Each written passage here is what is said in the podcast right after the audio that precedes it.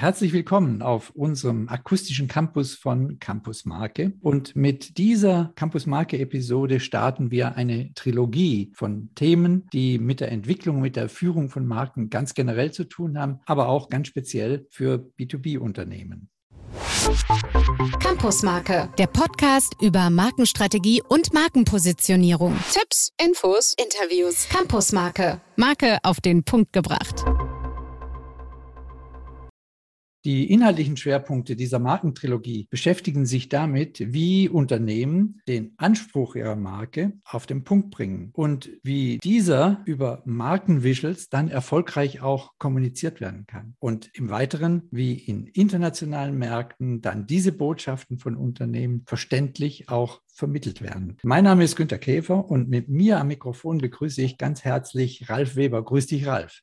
Ja, hallo Günther, schön dich zu hören. Ja, wir beide moderieren diese drei Campus Marke Episoden zusammen und Ralf bringt da seine ganz spezifischen Expertisen mit ein. Ralf, da sagst du am besten selbst was dazu. Ja, also Ralf Weber mein Name, ich bin Inhaber von MA Brand Communication. Das ist eine Regieagentur für Markenstrategie und Markenkommunikation. Wir sind in Düsseldorf zu Hause und mit Günter Käfer bin ich äh, verbunden über das Institut für Marken und Medien. Dort bin ich Kompetenzpartner für interkulturellen Markentransfer. Also wie überträgt man Marken vom Heimatmarkt in neue geografische Märkte. Meine Agentur ist Gründungsmitglied vom GWA, Gesamtverband Kommunikationsagenturen.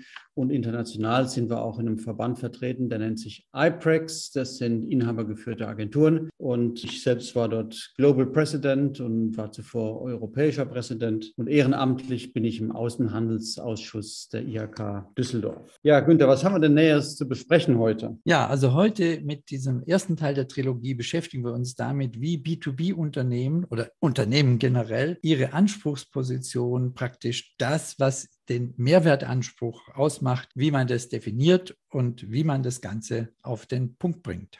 Ja, wenn man sich damit beschäftigt, dann muss man sich erstmal fragen, wie definiert sich denn eine Marke, eine B2B-Marke zum Beispiel? Und das lässt sich relativ einfach erstmal auf den Punkt bringen. Denn eine Marke ist eigentlich nichts anderes als die Summe dessen, was man weiß, also die Summe des Wissens, der Vorstellungen und auch ein ganz wichtiger Punkt der Emotionen, die man mit einem Unternehmen verbindet oder mit Leistungen von einem Unternehmen verbindet, mit Technologien, mit Produkten und so weiter. Und ich denke, dieser Teil Emotionen, die auch bei einer Marke eine Rolle spielen, das hat eigentlich auch sehr viel, Ralf, damit zu tun, was so bei uns im Gehirn abgeht. Ja, denn die Hirnforschung in den letzten Jahren hat herausgefunden, dass sämtliche Informationen, die man über so eine B2B-Marke bekommt, und die ist ja oftmals auch mit Informationen verbunden, dass die trotzdem alle emotional bewertet werden in unserem Gehirn. Und dieses Bild vom rational oder vom reflektiert handelnden Menschen, das ist überholt, das ist falsch. Oder dieses Zwei-Hemisphären-Modell, was wir im Kopf haben, dass die linke Gehirnhälfte rational entscheidet und die rechte emotional ist eben auch falsch. Genauso wie das vom Homo economicus, der Mensch als wirtschaftlich handelndes Wesen. Er ist in der Tat ein emotional handelndes Wesen, auch in B2B.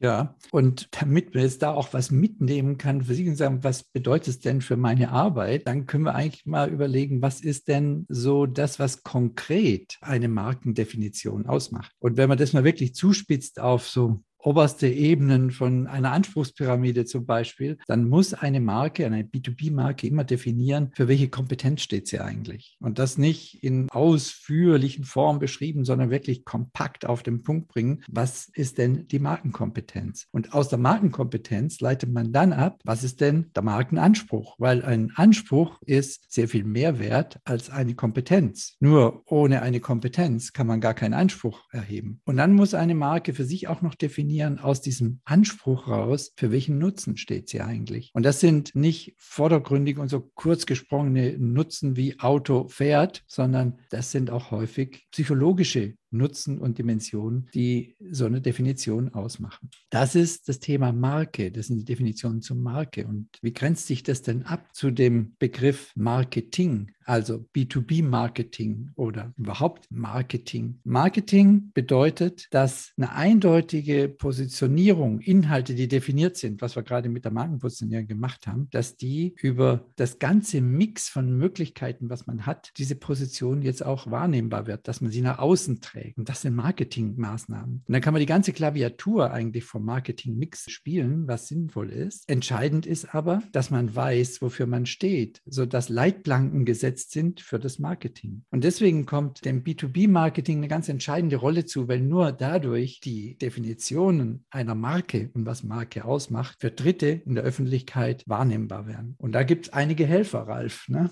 dazu. Ja, klar. Gerade in der heutigen Zeit ist beim Marketing das Digitale unheimlich wichtig, die Digitalisierung. Und die hilft uns natürlich heute, Marken zu inszenieren, egal ob emotional oder eher rational, wie man das entsprechend dann ausprägt. Aber wir alle kennen das ja schon seit 20 Jahren, dass die Layouts heute alle digitalisiert erstellt werden. Und wenn man in irgendwelche Entwürfe vorgelegt bekommt von Kreativen, haben die meistens digitale Grundlage. Das Marketing ist sozusagen dafür da, dass es die Marken, die Inhalte in die Wahrnehmung bringt, dass es Marken inszeniert. Und diese digitalen Helfer, die du gerade angerissen hast, die zeigen sich heute in der künstlichen Intelligenz, wie man aus Daten Wissen generieren kann, wie man online oder offline Medien bespielt, wie man Zielgruppen individualisiert. Und das ist auch für den Vertrieb heute zum Beispiel ein großes Thema, dass er immer spezifischer die Leute ansprechen kann bis zu den Einzelnen. Und da spielt das Vertriebsmarketing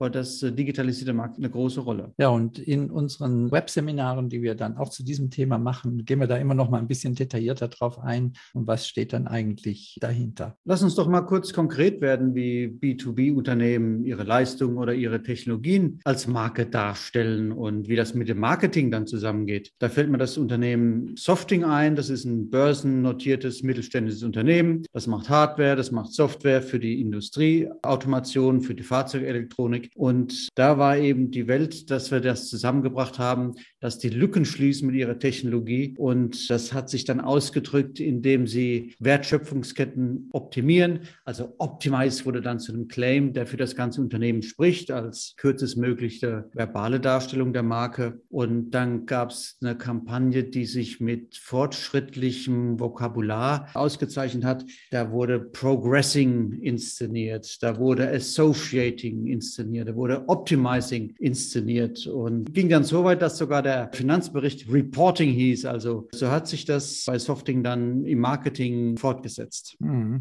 Das kann man auch deutlich machen an einem Unternehmen, was Software herstellt für compliance-relevante Prozesse in Unternehmen. Das ist Otris Software. Und die verkaufen nicht ein Stück Software, sondern die verkaufen eigentlich und besetzen das als Anspruch den Nutzen, den sie liefern. Und deswegen ist es in zwei Begriffen zusammengefasst. Otris Software vereinfacht Verantwortung. Und wenn man so eine Leitidee von der Marke dann definiert hat, kann man das natürlich für all seine verschiedenen Produkte inszenieren. Dieses Unternehmen hat verschiedenste Produktsegmente und alle zahlen ein auf diesen Anspruch. Was wir tun, ist, wir vereinfachen Verantwortung.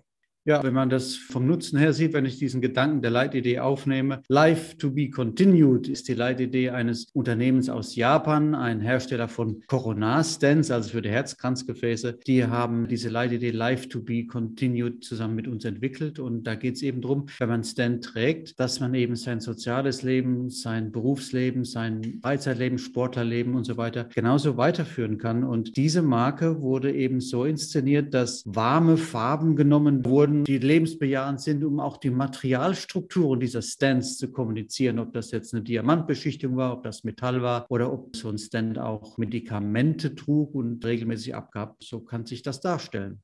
Ja, und das kann man auch übertragen auf zum Beispiel einen Hersteller von Antriebstechnologien im E-Bike-Bereich. Wenn eine E-Antriebstechnologie zum Technologiemarkenbaustein internationaler Hersteller von E-Bikes beiträgt und einen Anspruch besetzt, der damit zu tun hat, dass sie sagen, das ist E-Biking Beyond, dann ist das eine Leitidee für diese Marke, die natürlich für alle, die in diesem Markt tätig sind, die diese Technologie einbauen, ein zusätzliches Plus, einen Anspruch besetzt. Und so sieht man eigentlich, was wir meinen, mit Marken auch inhaltlich auf den Punkt zu bringen, ist in der obersten Spitze eigentlich, dass man eine Leitidee für eine Marke formuliert. Und das ist dann ein Markenclaim. Aber ein Markenclaim ist eben kein Werbespruch, sondern es geht darum, eine Leitidee zu definieren. Und das sind dann eben solche Leitideen, wie was Ralf gerade erzählt hat, auch mit Life to be Continued oder das Optimize von Softing oder Otris mit vereinfacht Verantwortung oder sowas wie E-Biking Beyond. Also Inhalte brennpunktartig zu verdichten, darauf kommt es letztendlich drauf an und das auch dann mit entsprechenden Visuals und Bildern zu versehen, die das Ganze abrufen. Die Konzentration in der Kommunikation auf solche fokussierenden Markeninhalte ist, und das ist eben der eigentliche wirtschaftliche Hintergrund, auch der ökonomischste Weg zum Markenerfolg. Je mehr man das fokussiert, desto mehr und größer ist die Ökonomie, mit der man etwas durchsetzt. Und solche Markeninhalte, also auch so ein Leitidee, so ein Anspruch, aber auch die Bilder, die dazu gehören, die lösen dann Engagement aus. Und das ist das Ziel von Markenpositionierung, mit Inhalten Engagement auszulösen für diese Marke. Und letztendlich geht es darum, über Markenwahrnehmung das zu kapitalisieren, was den Mehrwert von einem Unternehmen,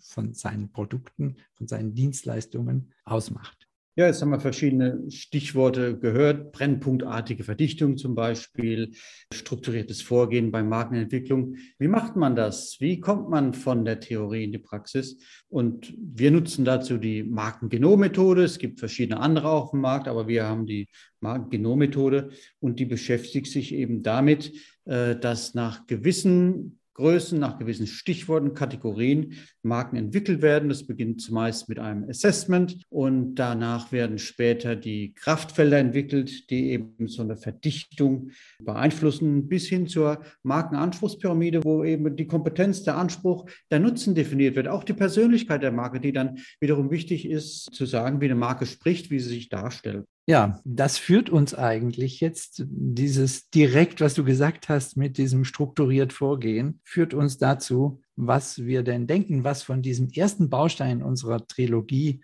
bleiben sollte und vielleicht auch mitzunehmen ist. Und der erste Punkt dabei ist in der Tat, dass man sagt, wenn Sie sowas machen, gehen Sie strukturiert vor. Wenn Sie Ihre Marke, Ihre B2B-Marke inhaltlich positionieren wollen, auf den Punkt bringen wollen, dann müssen Sie eine Struktur nutzen, um zu diesen Ergebnissen zu kommen. Ja, denn ohne die inhaltliche Positionierung läuft zum Beispiel das B2B-Marketing ins Leere, weil es keine Grundlage hat. Und wo keine Grundlage ist, ist auch schwer, einen Aufbau, Umsetzung und Durchsetzung einer B2B-Marke umzusetzen. Und wir haben vorhin über die digitalen Helfer gesprochen, die digitalen Prozesse, die die Helfer sind, um Aktionen und Maßnahmen auf und umzusetzen. Was übrigens in der Regel gar nicht so gesehen wird, was Positionierung von einer Marke auch bedeutet, ist, dass die durchgesetzten Markenelemente, dass man denen einen zusätzlichen Verteidigungswall sozusagen mitgibt zum Schutz von Technologien und von Patenten. Nämlich, dass wenn sich das verbindet mit bestimmten kommunikativen Elementen und mit einem verbalen inhaltlichen Anspruch, dann ist auch das ein Schutzwall zur Verteidigung von Technologien und von Patenten. Und was auch dabei eine Rolle spielt, ist, dass die Konzentration der Kommunikation auf solche fokussierten Markeninhalte der ökonomischste Weg ist, um etwas zu vermitteln, um zu kommunizieren, um Vorstellungswelten für seine Marke aufzubauen. Ja, und du hast es vorhin schon gesagt, Günther, und das fasst es für mich prima zusammen. Markenwahrnehmung kapitalisiert den Mehrwert. Ja, damit sind wir am Ende unseres ersten Teils dieser Markentrilogie. Wir haben uns jetzt damit beschäftigt, wie Unternehmen ihre Anspruchsposition, ihren Mehrwertanspruch definieren, wie man das auf den Punkt bringt. Und das gibt es auch in ausführlicherer Form in einem Webseminar, was wir zu diesem Thema machen. Wie gesagt, eine Trilogie ist natürlich mehr als ein Thema. Also das zweite Thema, das beschäftigt sich damit, wie dann der Ausdruck von Marken, also Logos, Claims, Bildelemente, Corporate Design, wie das dazu beiträgt, dass man Erfolg hat mit einer Positionierung, wie man einen Anspruch nach außen trägt, wie man das prägnant vermittelt. Und die dritte Episode wird sich dann damit beschäftigen, wie das, was für so eine Marke definiert worden ist, strategisch und inhaltlich, wie man das interkulturell in der Kommunikation transferiert, sodass die Voraussetzungen geschaffen sind, dass man auch in internationalen Märkten verstanden wird. Zu diesen drei Webseminaren machen wir jeweils ein ausführliches Seminar und es gibt immer auch die Kurzform dazu in einem Podcast. Ja, jetzt stellt sich nur die Frage, wie kann man uns erreichen? Ralf, ich denke, wenn man dich direkt ansprechen will. Ja, am besten über E-Mail und meine E-Mail-Adresse ist rw.me-dus.com. Und wenn Sie mich oder das Institut erreichen wollen, mich persönlich können Sie erreichen unter Käfer, natürlich mit AE, at in einem Wort käfermarkengenom.de oder natürlich auch über den Zugang zum Institut. Und all das, was wir hier dargestellt haben, kann man auch nochmal nachlesen auf unserem Blog unter www.campusmarke.de. Können Sie da reingehen. Sie können auch diesen Podcast runterladen, überall da, wo es Podcasts gibt. Und Sie können natürlich direkt auch über dieses www.campusmarke.de bei uns reingehen und das dann über den Browser abhören. Ja, wir bedanken uns erstmal bei euch, bei Ihnen, dass Sie dabei waren und ich bedanke mich natürlich beim Ralf, ja, denn gerne. das war eine sehr schöne Co-Moderation, die wir hier zusammen hatten und ich freue mich jetzt schon auf den zweiten Teil der Trilogie und ja, bis dann. Ja, danke. Tschüss. Tschüss.